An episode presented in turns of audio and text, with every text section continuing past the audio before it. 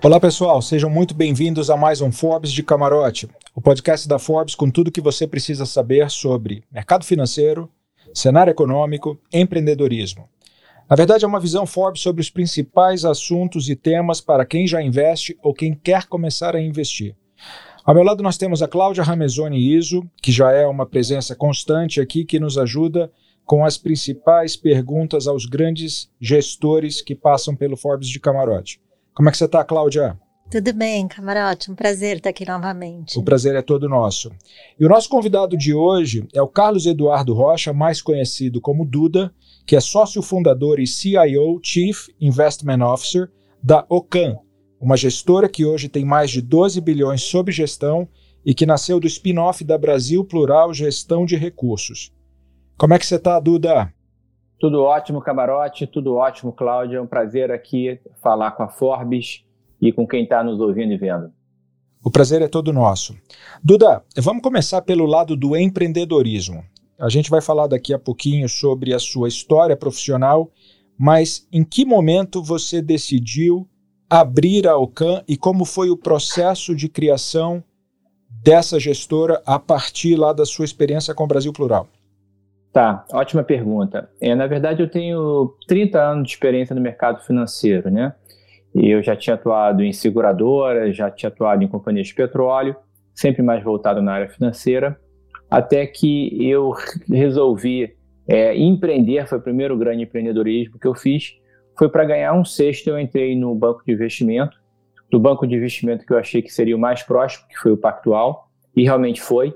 A gente fez um ciclo completo, né, de desenvolveu muito nos anos 90, que era extremamente difícil empreender no Brasil, e eu fiquei 15 anos lá, até ser vendido duas vezes. Primeiro a gente vendeu para os suíços, UBS, e depois vendemos para a BTG, né? E, e aí eu queria também empreender, eu fui um dos fundadores da Brasil Plural, porque eu gostaria de fazer algo mais pelo cliente, né? A gente sempre fez uma gestão de risco muito boa, de referência, eu falei assim, vamos conseguir fazer ainda mais é, fazendo a Brasil Plural. Então a gente criou a Brasil Plural, também foi um sucesso enorme, na parte de gestão de recursos, a gente teve mais de 60 bilhões de reais sob gestão, em todos os fundos multimercado, ações, imobiliário, mas chegou um ponto em que, principalmente na principal referência global, assim como a Forbes é uma referência global, vocês são referência, né? Os nossos clientes institucional pediam para a gente ser independente. E eu também tinha meus ex-sócios do Pactual, que fizemos o nosso brilhante trabalho lá atrás, queriam voltar a trabalhar comigo, meu time macro. Então eu falei assim, poxa, eu posso dobrar o time, eu posso fazer uma meritocracia maior, porque eu, todos nós podemos ser empreendedores, donos diretamente das ações, e eu posso trazer o Dream Team que tinha trabalhado comigo lá atrás.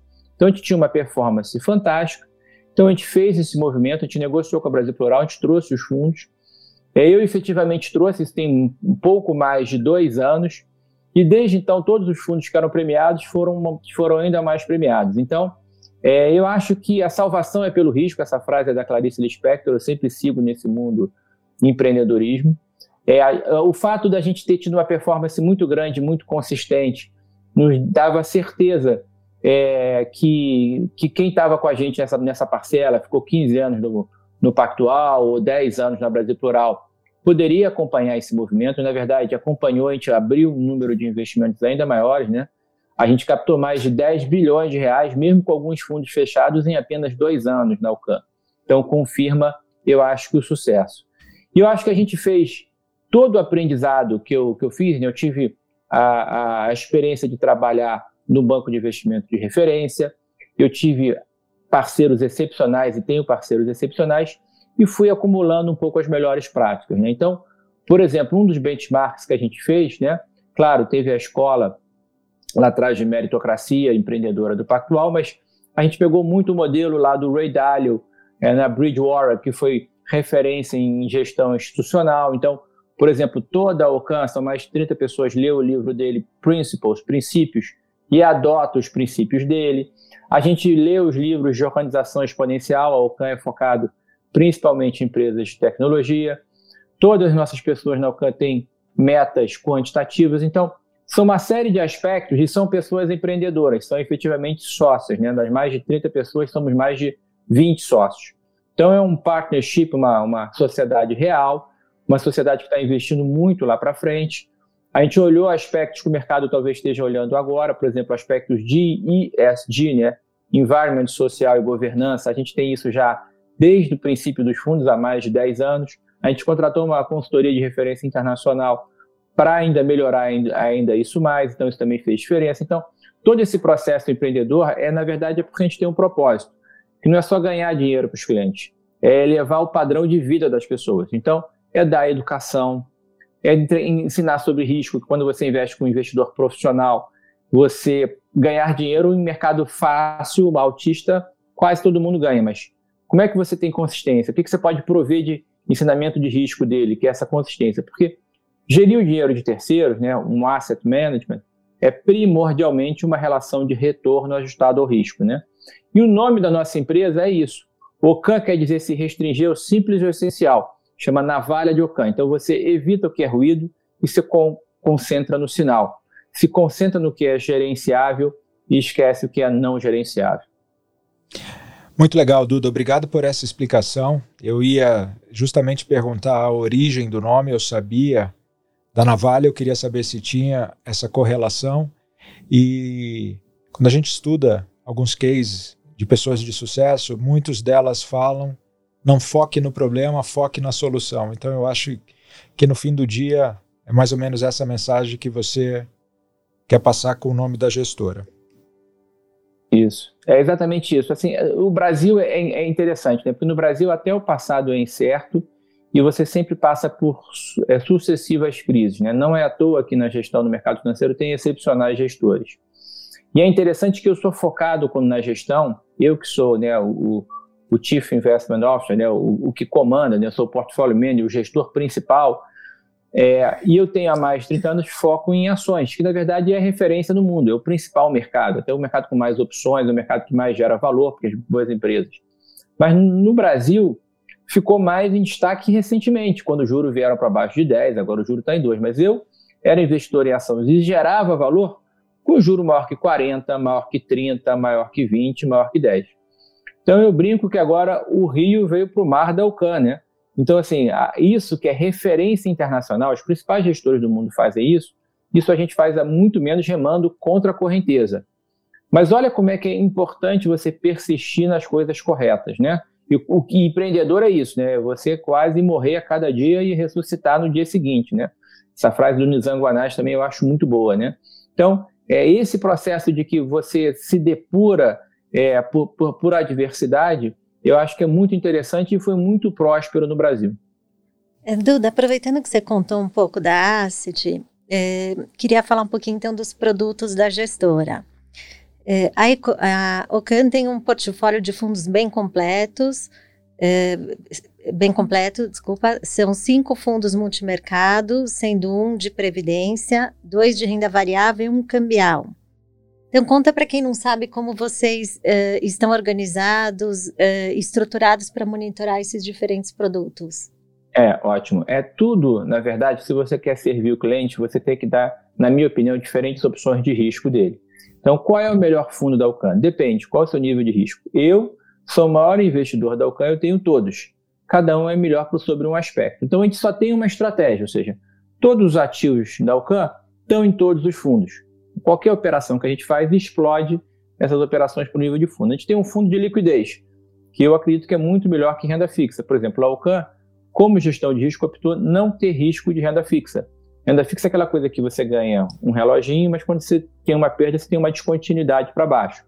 Então a gente acha que o Brasil está mudando, as pessoas estão indo para o risco, precisam de bons gerenciadores de risco, então a gente nesse ensinamento a gente não fez renda fixa, ou pelo menos por enquanto não fez. Então, a gente tem um fundo institucional, que é mais simples, corre menos risco, ele é D mais um. O que, que significa? Em um dia você tem um, uma liquidez, ele você pode usar como fundo caixa. É, grandes é, pessoas, investidores usam, fundações usam, empresas usam. A gente tem o fundo, que é um fundo moderado, que é para 15 dias o resgate, que é para render CDI mais 4. O institucional é para, o liquidez é para render CDI mais 2. Todos os fundos que eu vou falar, eu vou falar a meta, tá? No último um ano, dois anos, três anos, eles têm rendido mais do que a meta com menos do que o risco. Ou seja, estão gerando mais do que eu estou falando com menos risco. É, o Equity Hedge para render CDI mais 4. É, o fundo de previdência nosso é um espelho do Equity Hedge, também para render esse CDI mais 4, ainda com benefícios ainda de previdência, que é uma rentabilidade excepcional, é, dado as baixas é, rentabilidades em geral de previdência. E tem um fundo que agora está até fechado, que é o retorno absoluto. Ele abre em janelas quando a gente vê a oportunidade, a gente chama o dinheiro. Que também a gente é, é ambicioso no longo prazo. O mais importante é você ter consistência em ganhar dinheiro para os clientes. Então a gente prefere, às vezes, fechar o fundo. Ah, tem uma grande oportunidade, a gente chama dinheiro. Então é isso que a gente fez agora. Então o retorno absoluto e o nosso long short, que é compra e venda, né, quer dizer, comprado e vendido na bolsa para gerar um valor absoluto, eles estão fechados.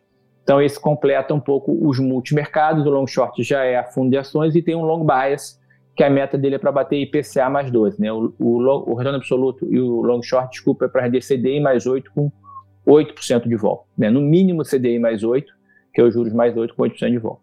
E tem o nosso fundo de ações, que também é simples, é institucional, que é para render Ibovespa mais 10, ou seja, 10% acima do Ibovespa. Tá? Então, também uma meta bastante ambiciosa. Então, são fundos simples, é um cardápio é, completo. Agora, todos eles, por exemplo, é, englobam nossa gestão de risco. Ou seja, a gente tem uma gestão muito ativa. A gente, por regra de risco, eu posso sair de qualquer posição em até 15 dias. Hoje, em bolsa, eu saio em 3 dias de qualquer posição, estou extremamente líquido. A gente tem uma capacidade de gestão internacional, de gerar ativos internacional muito grande. Quando você olha no último ano, a maioria das nossas posições foi internacional descobre ações na, nos Estados Unidos e China, por exemplo, que englobam um tema de tecnologia que a gente tem focado bastante. É, a gente tem como critério de risco stop por posição, ou seja, se alguma posição não está dando certo, a gente tem que sair dessa posição. A gente só aumenta a posição vencedora.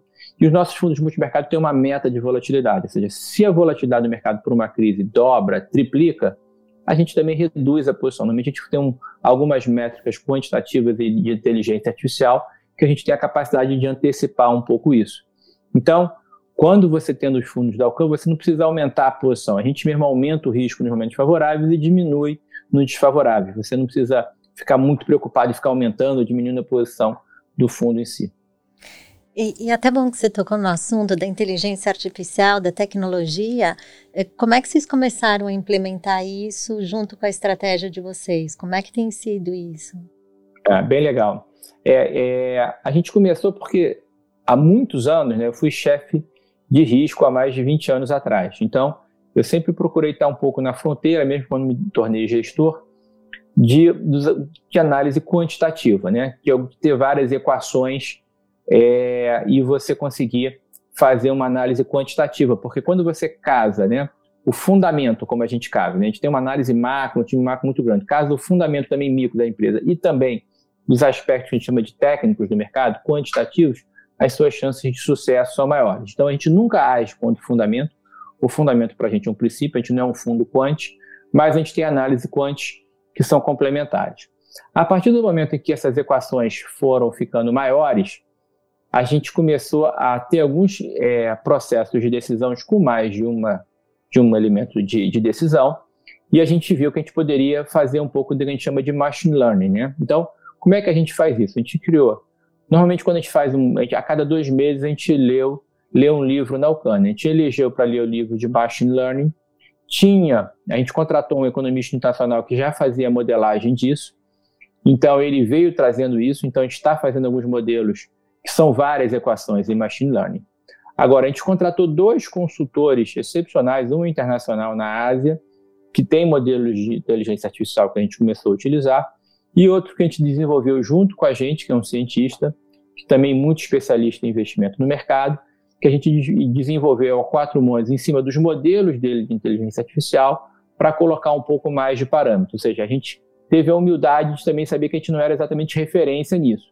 Aí o processo, por exemplo, hoje, toda a OCAN individualmente tem uma meta quantitativa, ou seja, de modo de fazer alguma equação. Na verdade, a inteligência artificial, né, é, na verdade, é uma somatória de tantas equações em que o processo, até o processo do algoritmo, ele começa a aprender, que é o machine learning, e às vezes você não, nem controla tanto o output, né? Então, assim, isso é bastante interessante.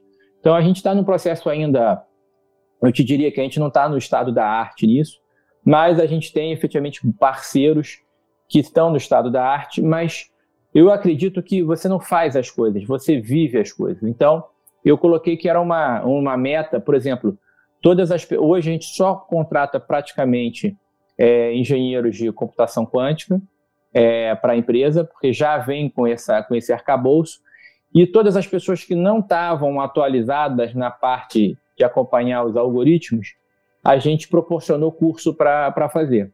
Porque as pessoas, a gente falou assim, olha, isso é uma tendência do mercado, é uma vantagem comparativa que a gente quer ter, apesar da nossa performance excepcional pelo fundamento, eu não quero nunca estar atrás em relação a isso. Então a gente fez uma, gente, todas as pessoas estão, mesmo os livros técnicos, todas as pessoas da UCAM é, têm que ler e tem metas específicas. Então, o administrativo tem uma meta do modelo dele que vai, que vai ajudar, o cara que faz o aluguel de ações e tem uma meta de retorno em relação a isso, ele tem que ter um modelo, e ao final todos os modelos conversam para gerar um retorno ainda melhor. Duda, eu estou vendo que apesar dos 30 anos de experiência como gestor, você exerce e imprime uma gestão muito vanguardista, né? É surpreendente uhum. ouvir um gestor falando em machine learning e inteligência artificial, em todas as metodologias que você vem imprimindo aí na OCAM. Mas olhando para o lado raiz, uh, do lado gestor, quem foi um gestor que inspirou você a ser o que você é hoje como gestor da OCAM? Tá, eu acho que, de novo, né, eu tive. Não foi, não foi à toa que eu fui para o Pactual. Eu me lembro que no Pactual, quando eu fui, como eu falei, eu fui para ganhar um sexto do que eu ganhava. Eu já era assistente de diretor muito novo, com 24 anos, eu já era co-gestor de uma carteira de ações, e eu entrei, não discutindo salário nada, que eu falei que um dia ia ser sócio. Mas por quê? Porque o Pactual lá atrás tinha o André Jacuski, que hoje lidera a JGP, que era um gestor excepcional, inclusive, internacional. Depois eu trabalhei com o Guilherme Achi, que é um cara que pensa super fora da caixa, na... é, é, é o CEO da Esquadra, que é um cara também muito fora da caixa. Eu trabalhei com Floria Bartunek, que era um cara muito inteligente. Eu trabalhei com André Esteves, que hoje é o CEO da, da, da BTG, que foram assim pessoas que me inspiraram muito. Agora é interessante, né? Você falou assim, é um vanguardista. É porque eu acredito que o nosso trabalho, nosso trabalho, as pessoas acham que é um enriquecimento fácil, né? É tão desafiador que a gente tem que ter uma humildade enorme. E se eu puder, sabe, estudar algo. E eu, eu, adoro estudar, eu adoro estudar particularmente. Eu adoro filosofia, eu adoro comportamento de massas, eu adoro psicologia aliada ao mercado. Então, é, se você consegue modelar isso, e é uma tendência. E, e eu comecei a estudar tecnologia, a única forma de eu compreender também as empresas que eu que eu estudava, que eu me tornava sócio, que eu inclusive dava dinheiro né, para os empreendedores expandirem, era acompanhar o processo né?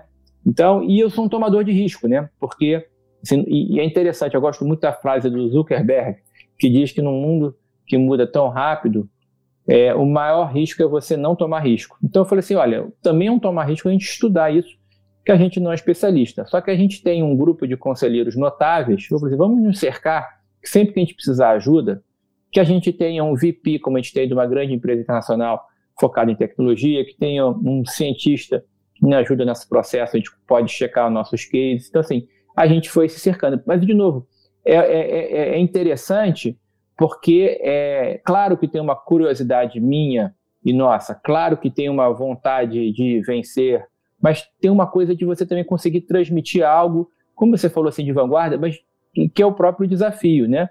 Claro que a gente tem, se a gente tem uma cultura que a gente quer proporcionar algo maior, felizmente a gente definiu há 10 anos atrás, quando não era moda, que a gente queria ter uma política de investimento responsável, que a gente queria montar uma fundação dentro da UCAN e retornar para a sociedade. Então, eu acho que isso que eu falo, fica mais fácil quando você vive isso. Não é que você propõe, não é que você diz que vai dar para o cliente, não é que. Entendeu? Então, assim, é interessante essa coisa de empreendedor, né? Apesar da gente lidar com dinheiro, eu lidar com dinheiro, ao final do dia eu não faço isso pelo dinheiro. Eu, quando entrei no Pactual, eu abri mão de dinheiro. Na Brasil Plural, para eu fundar Brasil Plural, e conseguir fazer uma empresa mais focada no cliente, eu abri mão de dinheiro. Para abrir a OCAN, inclusive é, aumentar a participação na OCAN da sociedade para as pessoas, eu abri mão de dinheiro. Então, só que ao final do dia eu estou construindo algo mais sólido, que eu acho que, que vai se perpetuar. Né? Então, assim, eu acho que é, é isso que é interessante e que, na verdade, me realiza. Então, eu acho que é esse o conceito da, de, dessa busca de vanguarda, que eu acho que é uma questão de sobrevivência. É, assim, há três tipos de empresa, né? As empresas tecnológicas, as empresas que estão numa transformação tecnológica e as empresas que vão morrer porque não se atualizaram tecnologicamente. É muito legal ouvir o que você está dizendo, porque você acabou de falar muitos dos diferenciais da OCAM, ah, mas que, na verdade, quando a gente conversa com muitos dos personagens que já passaram pelas capas da Forbes ou por matérias da Forbes, a gente ouve de todos os grandes nomes de sucesso que o dinheiro nunca esteve em primeiro lugar. Nunca a gente ouve, a maioria das nossas conversas, alguém dizendo que fizeram algo ou montaram um negócio porque aquele negócio daria muito dinheiro. Sempre tinha um propósito maior e o dinheiro acabou sendo uma consequência. E é muito legal ouvir você dizendo que você, nessas muitas oportunidades, abriu mão do dinheiro pensando em construir algo maior e perpetuar um legado. Parabéns. Vamos falar um pouco do cenário que a gente está vivendo atualmente, uh, Duda. A gente está vivendo nesse momento, enquanto a gente grava essa, esse podcast e esse vídeo, a gente está vendo a segunda onda da Covid-19 uh, ah, tomando conta da Europa, muitas ordens de lockdown sendo uh, da realidade, não é mais uma possibilidade, já é realidade. Então, você falou que você gosta de tomar risco. Esse, sem sombra de dúvidas, é um momento onde o risco está presente. Baseado nisso que eu falei, qual é a sua previsão para 2021? Tá bom. É, primeiro, sobre a Covid, eu acho que a gente fez, do ponto de gerenciamento de risco, a melhor decisão possível, né? Então, por exemplo, em março, aquele fatídico março, quando chegou no Brasil, ficou mais forte no mundo a Covid, é, é, a bolsa aqui no Brasil, por exemplo, caiu mais de 30%. E aí nossos fundos conseguiram rodar positivo. Por quê? A gente antecipou um pouco, a gente viu alguns sintomas de que era algo diferente, parecia maior do que uma endemia comum. A gente não previu que foi uma pandemia, a gente não antecipou. É, mas a gente viu desafios, por exemplo, principalmente no Brasil, então a gente já tinha aumentado as posições nos juros, aplicado, então a gente achava que os juros ia cair maior e tinha protegido mais as posições de bolsa. Lá fora a gente tinha pegado muito bem esse movimento de tecnologia, mas lá fora a gente tem uma humildade que o nosso círculo de competência não é tão, tão é, mais dominante quanto é no Brasil. No Brasil a gente cobre mais de 200 empresas, eu acompanho há mais de 20 anos. Lá fora a gente acompanha, mas eu tenho humildade que além do que eu, como eu cubro a Apple, como eu cubro a Amazon, é, vai ter pessoas excepcionais nos Estados Unidos e no mundo cobrindo também, então a minha vantagem comparativa não é tão grande. É, eu acho que, dada a nossa filosofia, a gente ganha dinheiro, por exemplo, de novo. Esse ano a gente ganhou mais dinheiro lá fora do que aqui dentro. Mas não é tão grande. Então, o CAN também é você se restringir ao simples e ao essencial, né? Como eu falei. Então, quando você entra numa pandemia, é, eu, eu, eu, hoje em dia, alguns gestores falam até que achavam graça das pessoas falar, mas assim, o que, que a gente falou assim? Olha, a gente não é especialista sobre isso. E quem é? Na verdade, a gente foi comprovado que ninguém era. Quantos né, médicos, cientistas, epidemiologistas, políticos foram na tentativa e erro para fazer e erraram comumente até criar um protocolo? Então, assim, até hoje tem uma discussão sobre a vacina não é vacina, como você tratar, o quão é o lockdown, como você tem que fazer é, se, se imunidade do rebanho é bom. Então, é claro que eu passei, não há um dia, é, é, desde de fevereiro desse ano, que eu não passe sem estudar sobre epidemia. Mas eu tenho, assim, olha, tem aquela máxima, né? Você precisa de 10 mil horas para se tornar, no mínimo, para entender alguma coisa e ter alguma vantagem comparativa e estudar, né? Então, assim, eu não me considero. nós tivemos uma humildade, então imediatamente baixamos o risco. Como o tema de tecnologia a gente persegue há mais de dois anos, e a gente viu, olha, o que está acontecendo é que tecnologia, que, o que demorar dois, três anos para acontecer, vai ter que acontecer esse ano. Uma mudança de hábito de consumo fantástica. Aí a gente estava no tema, a gente estava no tema de juro baixo tecnologia. Então vamos aplicar mais o juro e vamos pegar. Então a gente foi para cima. A gente, por exemplo, é, os únicos exemplos que eu tenho foram alguns bias que você pode ter. Então, um gestor como eu, é importante que ele tenha algum viés para você tomar um risco. É interessante na Alcan que sempre você tem que tomar cuidado para o viés do gestor não ser exagerado. Porque assim é o ser humano, né? não existe realidade, existe percepção da realidade. Então, o que a gente criou na Alcan? Eu tenho um comitê de equities de quatro pessoas, muito experientes, todos com mais de 10 anos como gestores, só podemos tomar decisão por unanimidade. E tem um comitê de macro, que eu também faço parte, que são cinco pessoas, só podemos tomar posição por unanimidade. Ou seja, a gente tem viés na UCAN, não são individuais, não é o one-man show, e quando a gente tem uma convicção, a gente aumenta o risco. Quando não tem, porque não há um consenso, a gente segura e não faz a posição. A nossa, o nosso desafio é estudar muito para ter tantos cases que alguns vão tomar uma gongada lá e não vão passar pelo comitê. Por isso, por que, é importante não ser pelo dinheiro? Porque às vezes a gente fica de meia-noite às seis, sem dormir, pensando no case, ou reuniões e tudo mais. Se você não fizer isso por amor, ou porque você gosta, né? Não, não vai valer a pena, não vai ser só o dinheiro. O dinheiro, depois de um, de um tempo, é, é uma curva decrescente sobre o valor adicional. Ou você ama aquilo e faz aquilo, se dedica àquilo, ou isso não, não vai acontecer. Então, alguns viés que a gente tem. A gente se baseou primeiro muito nas epidemias, que não foram globais, mas nas epidemias. Então a epidemia tem um ciclo. Então eu falei assim: olha, tem que se baixar o risco, mas ao final de um dia, uma hora isso vai acabar. Vai acabar mesmo que não tenha vacina, então vamos ter um pouco de calma em relação a isso. Por exemplo, como, olha como é que é importante a, a, a, a humildade. Eu não acreditava numa segunda onda tão forte. Na verdade, a segunda onda que está acontecendo é de casos, nem tanto de mortes. Por quê? Depois que se aprendeu um pouco sobre a doença, você criou um protocolo médico e uma capacidade de emergência nos países para aguentarem os casos graves.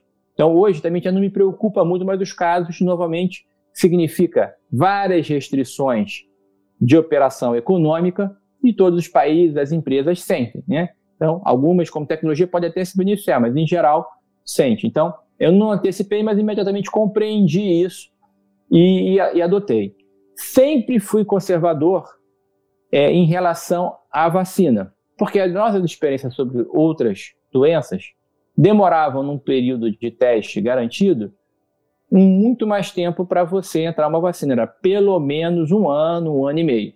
Então, de novo, a gente teve a humildade, a gente foi procurar cientistas de contato nos Estados Unidos, a gente tem, algum, a gente tem um consultor para isso que a gente acha um cara excepcional, que é um brasileiro que trabalha nos Estados Unidos, que mais ou menos centralizou, além do material disponível no mercado, todo o material que a gente colhia, e ele falava de alguns pontos favoráveis e desfavoráveis, e ele teve, vamos dizer assim, o grande norte foi muito correto.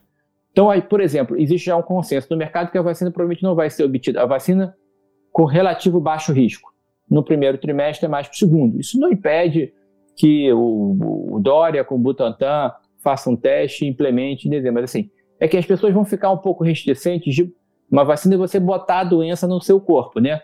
Você botar a doença do seu corpo sem que todos os testes. Então, ao, ao final, até existe um processo eleitoral também no mundo, né? Nos Estados Unidos e no Brasil. Baixado essa onda, acho que as pessoas vão ser bem cautelosas.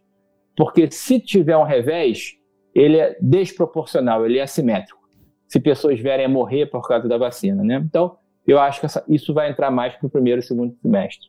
Uma outra coisa interessante que aí eu sempre adorei história e é transformacional, é que todas as vezes que o mundo passou por, principalmente por, por pandemias ou, ou, ou, ou tragédias naturais, o ser humano tem uma capacidade de superação depois e criatividade muito grande. É intrínseco à adversidade, né? De novo, por que, que há bons gestores financeiros no Brasil? porque o Brasil, como país, fez péssima gestão financeira nos anos 70, nos anos 80. É, é, é uma terra de sobreviventes. Né? Então, é, quando você tem sobreviventes que passaram por o mundo sai, dá um valor à vida e entra com uma criatividade. Te dou um exemplo, né? na, na, na gripe, na, na, na, influenza, que foi no começo do século passado, logo depois você teve a Primeira Guerra Mundial, você teve a influenza, foi terrível, Logo depois você teve a década de 20, que foi a década mais criativa do século passado. Então foi impressionante nas artes, é, no cinema, é, em vários na economia. Foi tão expansiva que gerou a crise de 29, porque a bolsa de valores estava em níveis estratosféricos. Então é, é, é muito curioso isso, entendeu? Então assim, eu, eu, eu o ser humano é, é, isso, ele é movido a ambição e medo sempre. Né? Então é, esses foram alguns guides que a gente teve, mas teve uma umidade enorme de fazer um gerenciamento de risco. como, de novo, de dois temas que a gente acha e continua achando inexoráveis. Juros baixos no mundo para uma inflação baixa, até pro, é, proporcionada por tecnologia. Tem a pandemia, não tem a pandemia. Acho que é, quem tem capacidade fiscal, né, países como Estados Unidos, por exemplo, a pandemia vai ser um evento não recorrente, porque eles têm capacidade fiscal, monetária e de gestão para passarem sobre isso. Infelizmente, o Brasil não. O fiscal a gente está pagando um preço, porque fez um fiscal maior que a nossa capacidade de expansão podia ter. Monetário, a gente botou o juro de 2%, mas a inflação já está se aproximando da meta, então possivelmente a gente vai ter que ajustar no monetário. E de gestão, a gente conseguiu até produzir uma crise política no meio da crise de saúde. Então, olha, e, e só para dar um exemplo, né? então a gente, quando a gente identificou lá também, é muito interessante você identificar países, né? Então, isso também a gente acertou, a gente identificou que os Estados Unidos ia sair melhor disso do que o Brasil, por exemplo. É, Duda, aproveitando que você tocou no assunto é, do ajuste fiscal, dessa preocupação no Brasil, é, vocês mencionaram na carta mensal é, que tinham reduzido bastante a posição local em agosto e uma redução adicional em setembro. Essa é ainda a cabeça Isso. da gestora? Isso, essa é a cabeça da gestora. A gente, é, na verdade, quando a gente fala em reduzir, a gente reduziu um pouco, mas a gente protege também, a gente continuamente carrega um portfólio. Então a gente fez isso em bolsa no Brasil. É, a partir do mês de setembro, dada a proximidade da eleição americana, e de novo, simples e essencial OCAN é um evento não gerenciável, né? A gente resolve diminuir e foi muito bem sucedida, por exemplo, nesse mês, quando a gente fala aqui, no mês de outubro, a Bolsa Brasileira teve o terceiro mês de queda, mas a Bolsa Americana caiu muito forte e o Nasdaq caiu até mais que 5%. Então, onde eu persegui a tecnologia foi onde até mais sofreu. Isso não impede que tem algumas empresas que a gente vê que até ganhou dinheiro, mas fica de novo, você fica remando contra a maré.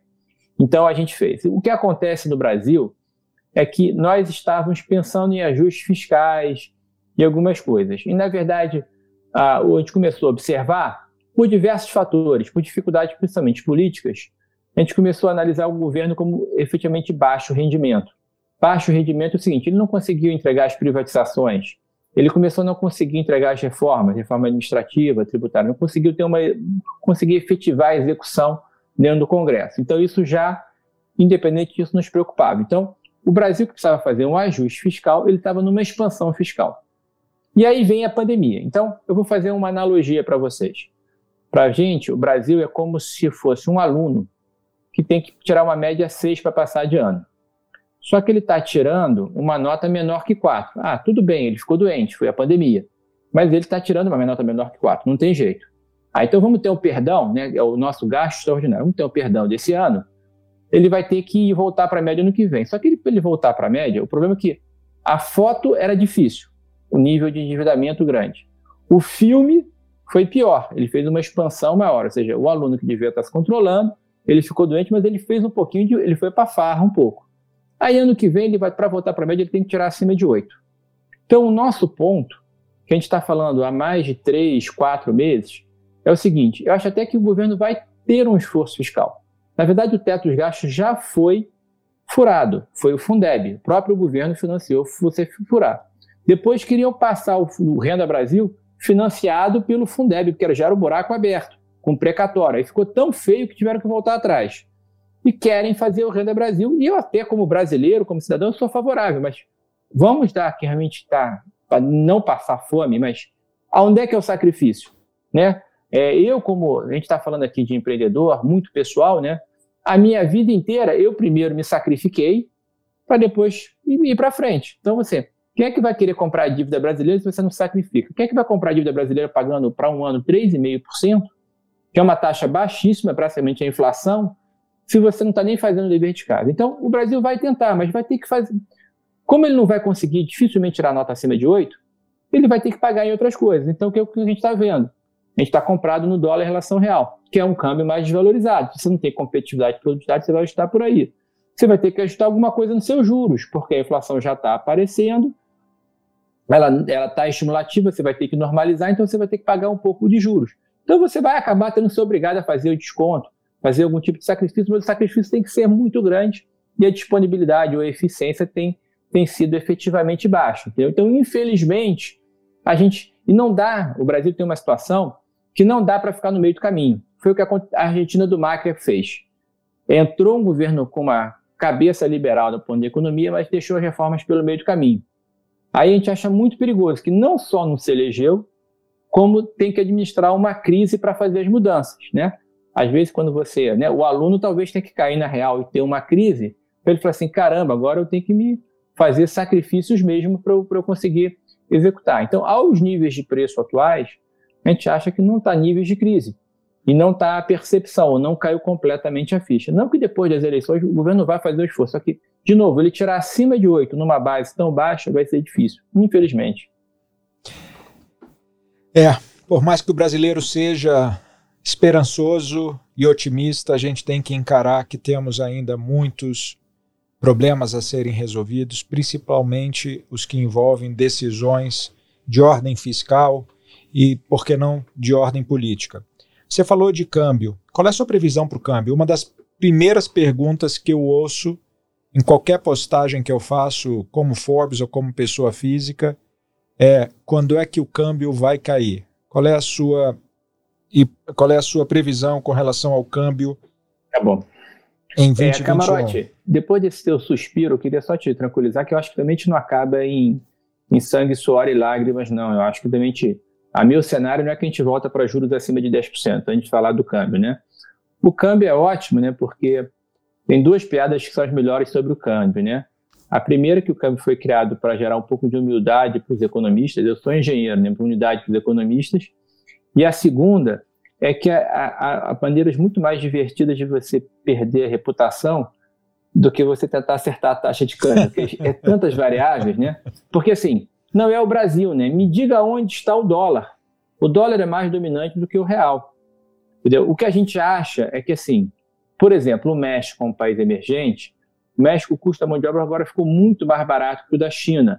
Você não tem mais é, a xenofobia que os Estados Unidos tinham em relação ao México, provavelmente com essa mudança eleitoral. Então, tem uma série de bias que vão gerar, novamente, uma tendência favorável. A gente captou isso, a gente pegou no mercado de juros no México, pegou no mercado de câmbio. Então, no Brasil, infelizmente, isso não era verdade.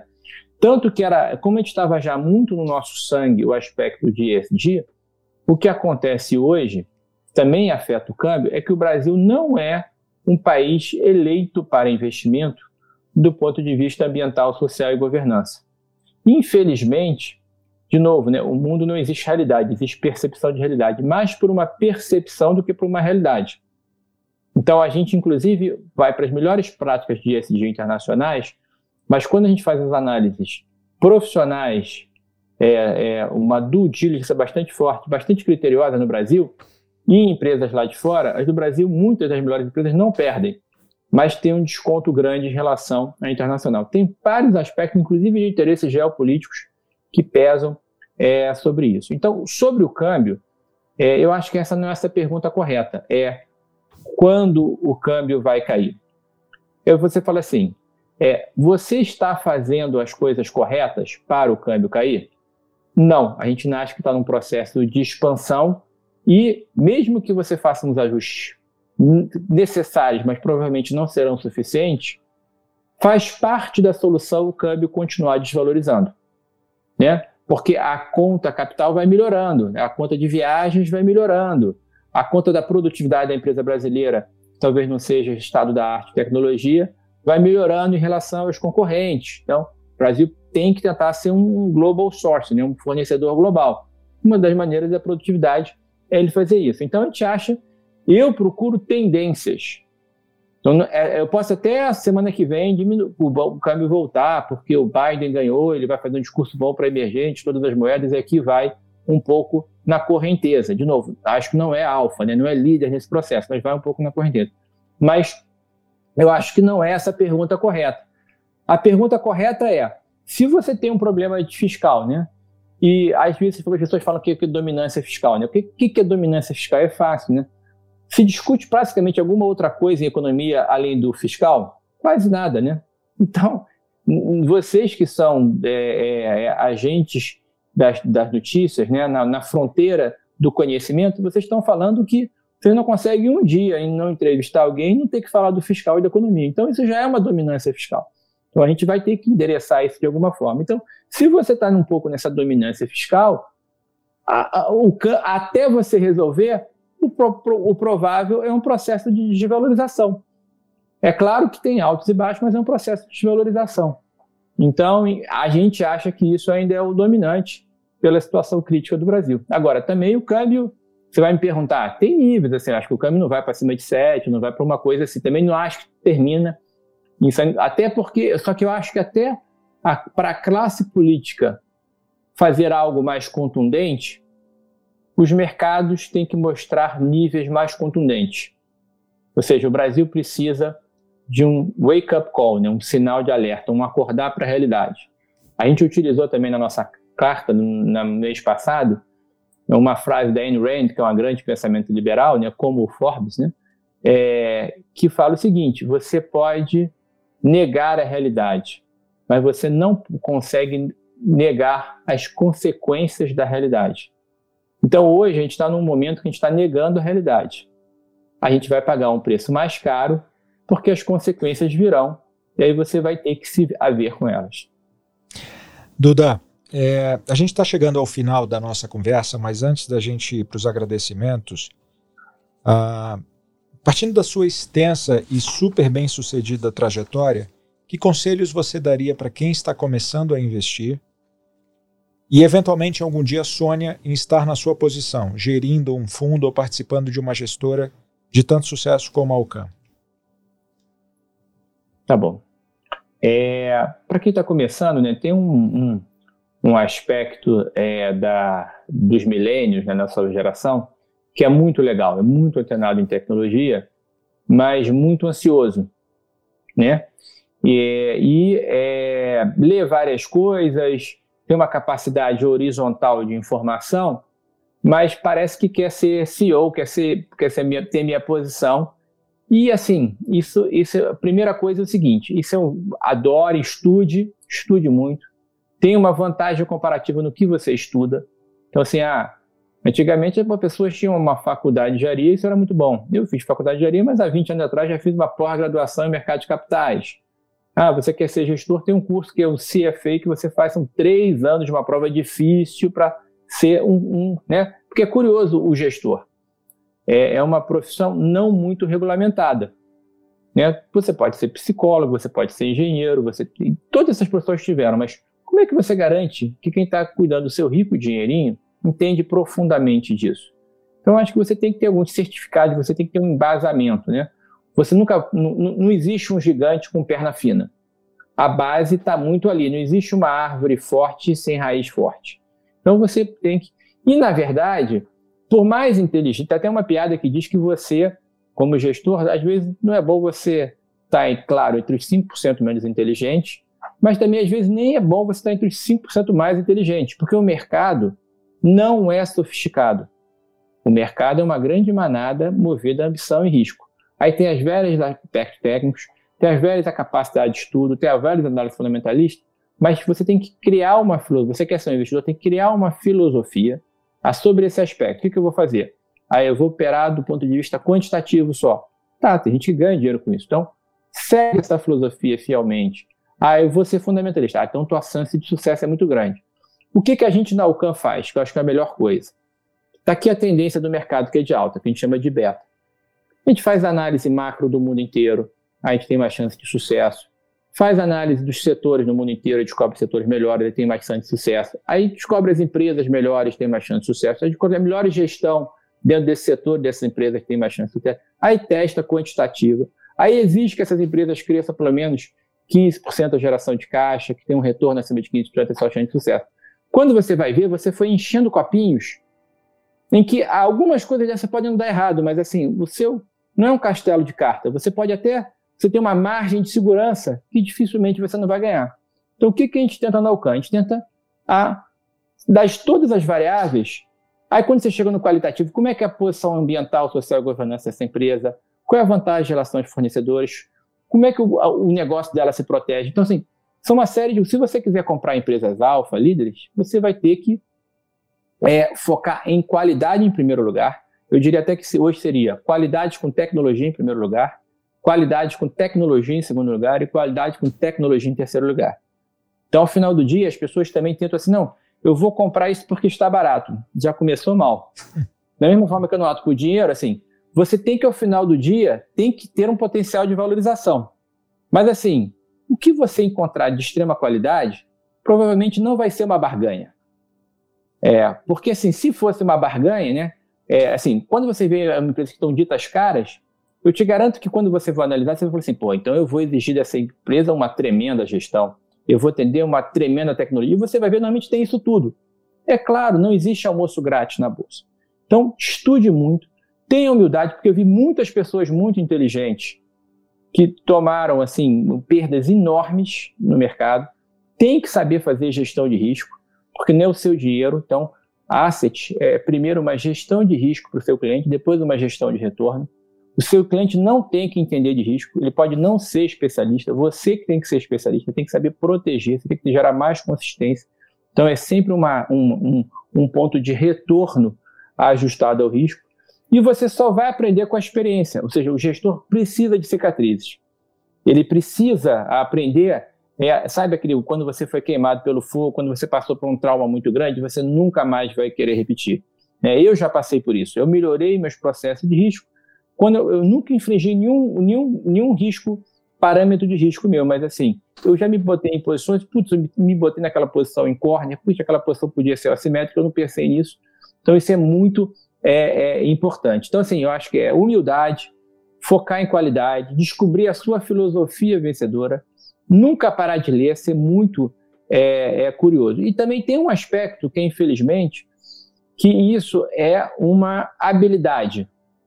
Né? Então, eu, por exemplo, é, fui atleta, sempre gostei muito do, do competir, do me superar, de ganhar, porque efetivamente fui melhor e me dediquei maior, né? mais e, e consegui fazer um estado da arte maior naquilo que eu fazia. Então, é, é, é, é, muito importante. Agora, é uma habilidade, porque às vezes pessoas que são muito inteligentes ficam nervosas, ou não têm habilidade, ou não. Então, assim, é uma. É, você pode fazer tudo certo e você não servir. Você só aprende se você é um bom trader, um bom gestor, se você efetivamente o, fizer.